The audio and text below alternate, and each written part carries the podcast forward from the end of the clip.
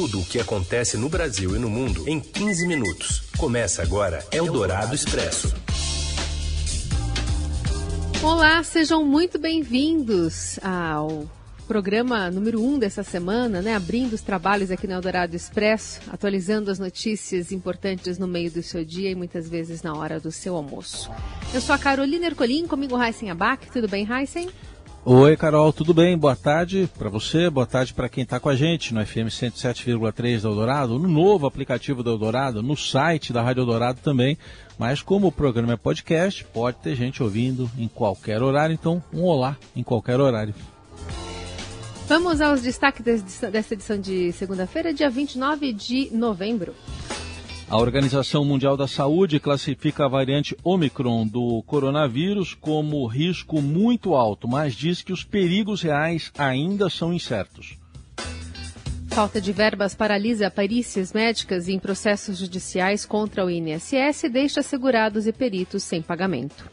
E ainda a destruição de balsas do garimpo ilegal no Amazonas e as novidades do PIX que começam a valer hoje. É o Dourado Expresso. Tudo o que acontece no Brasil e no mundo em 15 minutos. A Organização Mundial de Saúde classifica como muito alto o risco global da variante Omicron, mas destaca a incerteza sobre perigos reais. Mais informações com o repórter do Estadão, Leon Ferrari. Boa tarde. Oi, oi, Carol, Heisen e ouvinte da Rádio Eldorado. A Organização Mundial da Saúde, a OMS, alertou que a variante Omicron é de risco global muito alto. Segundo o relatório técnico, o risco é por conta do que não se sabe sobre o comportamento da cepa detectada na África do Sul. Por isso, a OMS destacou que a avaliação de risco tem um certo grau de incerteza e pode mudar. Mas o que a OMS teme? A entidade está preocupada principalmente com três características do Omicron: transmissibilidade, capacidade de escapar das vacinas existentes e o perfil de gravidade da doença causada por ela. Estudos têm sido feitos para sanar essas dúvidas. A OMS destacou que, a depender dessas respostas, a Omicron pode causar um novo pico da pandemia com, abre aspas, consequências graves, fecha aspas. Somente o potencial de aumentar as infecções por Covid já preocupa bastante a organização. A OMS declarou estar preocupada com a sobrecarga dos sistemas de saúde pelo mundo. E o que se sabe sobre a Omicron até agora? Bom, a OMS afirmou que as evidências preliminares mostram que a variante tem um número sem precedentes de mutações de pico. Cientistas estimam que haja um risco maior de infecção por ela.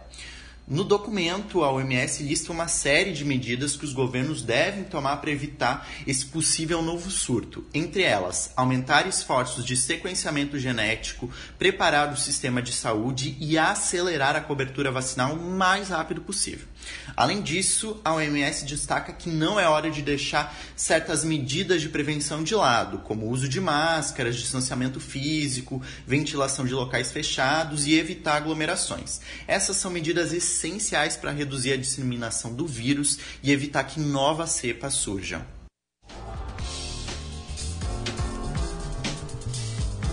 O ministro da Saúde, Marcelo Queiroga, assinou hoje a compra de 100 milhões de doses de vacina contra a Covid com a Pfizer.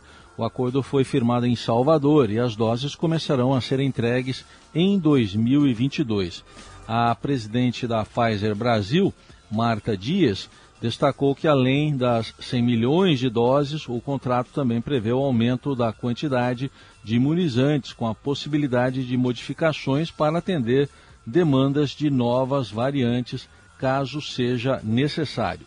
A Secretaria Municipal de Saúde de São Paulo descarta, por enquanto, retomar barreiras sanitárias nos terminais rodoviários da cidade e no aeroporto de Congonhas, na Zona Sul, para monitorar possíveis casos da variante Omicron do coronavírus. A medida foi adotada entre maio e outubro por causa da variante Delta. E em quase cinco meses, equipes da Covisa, Coordenadoria de Vigilância em Saúde, abordaram 801.106 pessoas entre, em três terminais e no aeroporto. Diante da ameaça da nova variante Omicron, o prefeito de Salvador, Bruno Reis, anunciou hoje o cancelamento da festa de final de ano da cidade. A festa de Réveillon não será realizada pelo segundo ano consecutivo. Reis anunciou em seu Twitter a medida como argumento de que prioriza a vida das pessoas em detrimento da importância econômica do evento. Os secretários estaduais de saúde também já se manifestaram contra a realização do carnaval ao redor do país em 2022. E o surgimento da nova cepa pode fazer com que a Prefeitura de São Paulo adie a liberação do uso de máscaras em ambientes externos, prevista para ocorrer a partir de 11 de dezembro, conforme calendário divulgado pela gestão estadual. Nesta segunda-feira, o secretário municipal da Saúde, Edson Aparecido, considerou ser temerário manter a previsão de liberação para as próximas semanas. E a variante da Covid que surgiu na África do Sul recebeu o nome da 15ª letra do alfabeto grego. O sistema de nomeação anunciado pela OMS em maio facilita a comunicação ao público sobre as variantes, tornando-as menos confusa. Por exemplo, a variante que surgiu na Índia não é popularmente conhecida como B 16172, ela é chamada de delta, a quarta letra do alfabeto grego. Hoje existem sete variantes de interesse ou de preocupação e cada uma tem uma letra grega. Algumas outras variantes com letras não atingem esses níveis de classificação e a organização também saltou duas letras antes de Omicron, Nu e Xi levando as especulações sobre se Xi foi evitada também deferência ao presidente chinês Xi Jinping.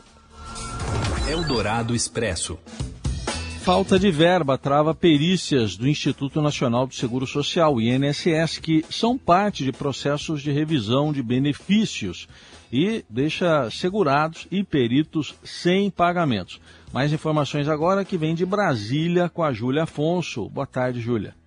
Boa tarde, Carol. Boa tarde, Heisen. O INSS está informando a varas da Justiça Estadual em São Paulo que não há mais dinheiro para pagar perícias médicas de segurados que solicitam benefícios em casos de acidentes, o que tem deixado os beneficiários sem os pagamentos. Desde o início de outubro, procuradores federais que atuam em nome do órgão têm apresentado a mesma explicação em diferentes processos. A verba para o serviço não foi suficiente e os recursos disponibilizados já foram esgotados. O que, que essa situação tem causado na prática? A falta de dinheiro do INSS tem levado a duas situações. Em alguns casos, a Justiça suspendeu processos, o que impede o pagamento dos benefícios das pessoas até a conclusão do caso. Em outros, os peritos têm aceitado trabalhar sem saber quando vão receber. Nas ações, o INSS tem solicitado que as perícias sejam autorizadas com pagamento dos honorários para o momento posterior, mas sem especificar um prazo. Um açougueiro de 57 anos que preferiu não se identificar está com a perícia parada na Quinta Vara Civil de Guarulhos. Em 2014, ele sofreu um acidente enquanto carregava alimentos em um supermercado e agora não está conseguindo receber os R$ 1.700 de benefício. Uma outra vigilante, ela conseguiu agendar o exame, mas só porque a perita médica aceitou trabalhar sem receber. Essa perita médica chama-se Cláudia Gomes e ela conversou com a gente. Ela falou que o prazo para entregar o serviço continua o mesmo, que a cobrança é a mesma, só que eles agora não sabem quando vão receber os pagamentos. Eldorado Expresso. O Congresso Nacional se reúne hoje para votar um projeto conjunto da cúpula do Senado e da Câmara que propõe a manutenção do pagamento de verbas do orçamento secreto, só que sem cumprir a decisão do Supremo Tribunal Federal para tornar públicos todos os dados dos parlamentares. A oposição tenta mudar o texto, mas a base do governo e os parlamentares do Centrão têm maioria para manter essa proposta. O projeto foi articulado pelos presidentes do Senado Rodrigo Pacheco e da Câmara, Arthur Lira, depois que o STF suspendeu no início do mês o pagamento das verbas que beneficiaram principalmente parlamentares aliados ao governo e determinou medidas para dar transparência aos recursos já distribuídos. E a Comissão de Constituição e Justiça do Senado definiu para esta terça, às nove da manhã, a votação da PEC dos precatórios. A reunião aprovará ou não a atual proposta referente ao pagamento das dívidas do governo e discutirá alterações propostas pelos parlamentares. Eldorado Expresso. Operação da Polícia Federal contra balsas de garimpo no Rio Madeira destruiu já 131 dragas que eram utilizadas ilegalmente na busca por ouro. As informações vêm direto da Amazônia com o enviado especial do Estadão André Borges. Fala, André. Boa tarde, Raíssa, Carol e ouvintes da Rádio Dourado. Eu sigo aqui na região amazônica, aqui no Rio Madeira, acompanhando os desdobramentos dessa operação da Polícia Federal, do IBAMA e também da Marinha contra o garimpo ilegal. A gente entrou hoje no terceiro dia de operação, é uma operação que está sendo concluída, inclusive, nesse momento. Foram destruídas 131 dragas daquelas balsas clandestinas. A draga é aquele equipamento enorme que usa uma mangueira que o garimpeiro lança até o fundo do rio para poder ali sugar o leito do rio que tem lá embaixo e a partir daí aquilo vindo para a plataforma em cima passa por um processo de separação que inclusive inclui a utilização de mercúrio pelos garimpeiros. É uma prática ilegal e a polícia está aqui esse tempo inteiro no combate. Nessa segunda-feira eu pude acompanhar alguns peritos da Polícia Federal que colheram amostras de cabelo de moradores aqui da população local. O objetivo é fazer testes e verificar qual é o grau de eventual contaminação né, que esses moradores possam ter no consumo do peixe, da água, que tenham levado mercúrio para o organismo. É sobre isso agora, é uma das frentes de trabalho que vai ter desdobramento dessa operação. Boa tarde para você, Heisen, Carol e aos ouvintes da Rádio Dourado. Obrigado, André, que conversa conosco, né, direto do Rio Madeira, é, trazendo esse boletim de informações ainda embarcado nessas é, esses barcos, nessas embarcações que estão fazendo todo o trabalho ali junto com a Polícia Federal e a Marinha no Amazonas. Eldorado Expresso. Após uma abstenção de 26% no primeiro dia de exame, estudantes de todo o Brasil fizeram ontem a segunda prova do Enem. O teste de Ciências da Natureza e Matemática teve questões que ajudaram o, ou que abordaram o rompimento de uma barragem da Vale em Mariana, Minas Gerais, carros elétricos, a tabela da Copa do Brasil e a dengue.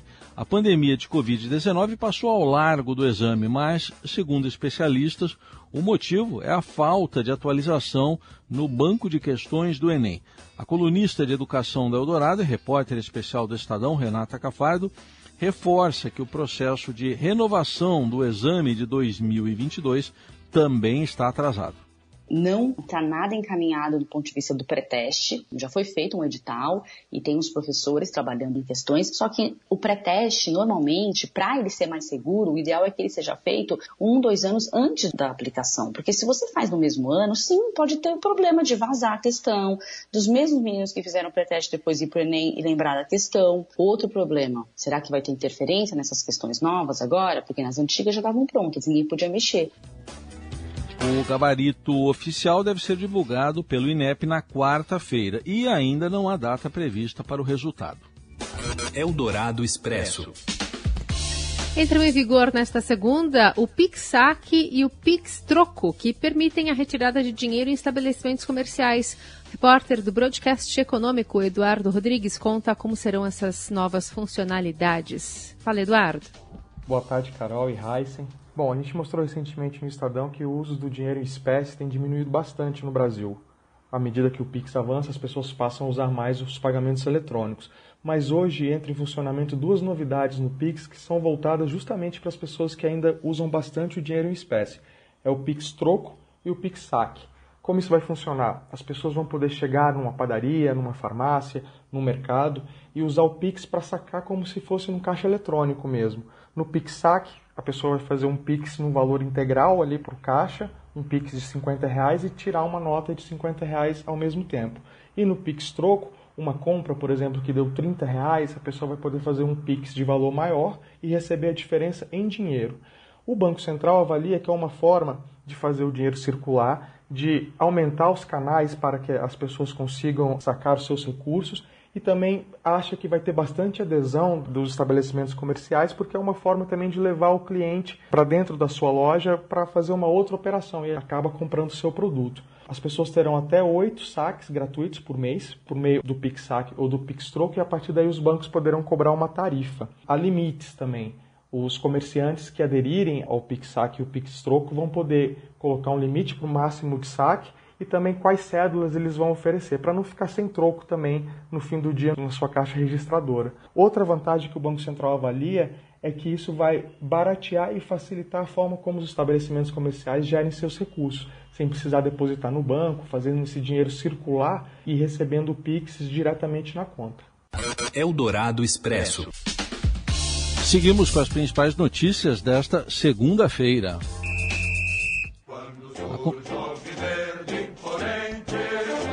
Carlos Amaral quis colocar o hino, não me avisou, por isso que eu quase atropelei o hino do Palmeiras. Ia cometer uma, uma heresia aqui. Competição sob o maior foco do Palmeiras agora, o Mundial de Clubes da FIFA já está com a data anunciada. Fala, Robson Morelli.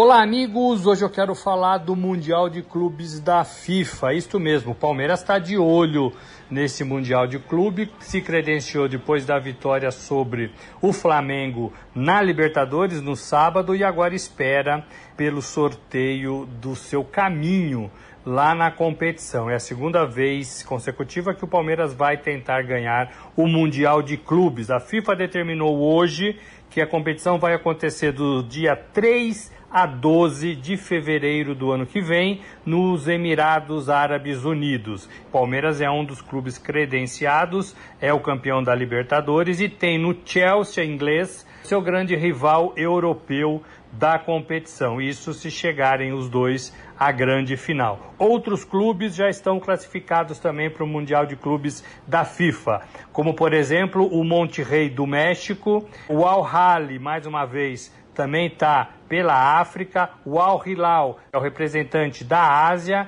e o Auckland City pela Oceania, além, claro, do anfitrião, o time da Al Jazeera também na competição. Então, como vocês podem ver. Palmeiras e Chelsea, mais uma vez, favoritos diante desses rivais, mas é jogo jogado. A gente já viu que o Palmeiras não foi bem no Mundial passado, ficou em quarto lugar, perdeu as suas partidas, perdeu até a disputa do terceiro lugar, perdeu nos pênaltis e não foi bem. Então vai novamente para a competição com uma outra mentalidade, com uma outra pegada. Resta saber se sob o comando de Abel Ferreira ou não, o treinador ainda não decidiu a sua permanência no clube. É isso, gente. Falei, um abraço a todos, valeu. Eldorado Expresso.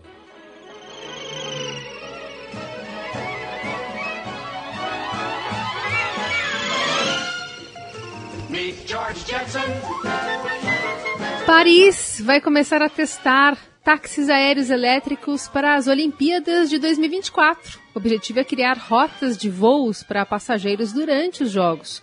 País inaugurou na semana passada um novo local de testes de mobilidade aérea em um campo de aviação a alguns quilômetros do noroeste de Paris, na cidade francesa.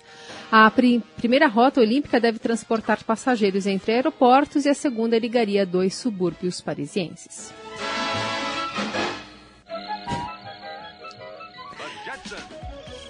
Eu me despeço de vocês, abrindo esta semana. Amanhã tem mais Eldorado Expresso por aqui. Valeu, Heisen. Valeu, Carol. Gente, obrigado pela companhia. Boa semana. Até amanhã. Você ouviu Eldorado Expresso tudo o que acontece no Brasil e no mundo em 15 minutos.